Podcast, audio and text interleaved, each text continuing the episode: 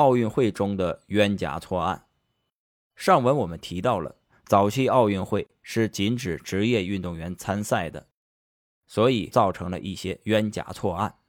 最著名的冤案发生在一九一二年的斯德哥尔摩运动会上，美国选手索普竟然连夺五项全能和十项全能这两项最考验人类耐力和意志力的比赛。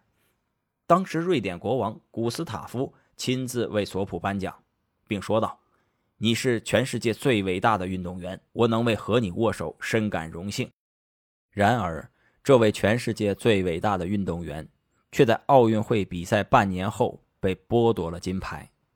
原因竟然是索普曾在1909年和1910年，以15美元的周薪，在北卡罗来纳州打了半职业的棒球赛。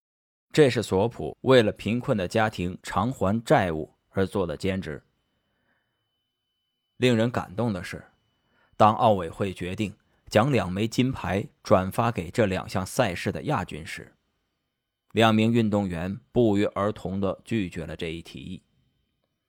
十项全能亚军获得者韦斯兰德说：“真正的冠军是索普，不是我，也不是其他任何人。”然而，直到1982年，索普去世后的29年，国际奥委会才承认了这一不公平的判决。把金牌归还给了索普的后人。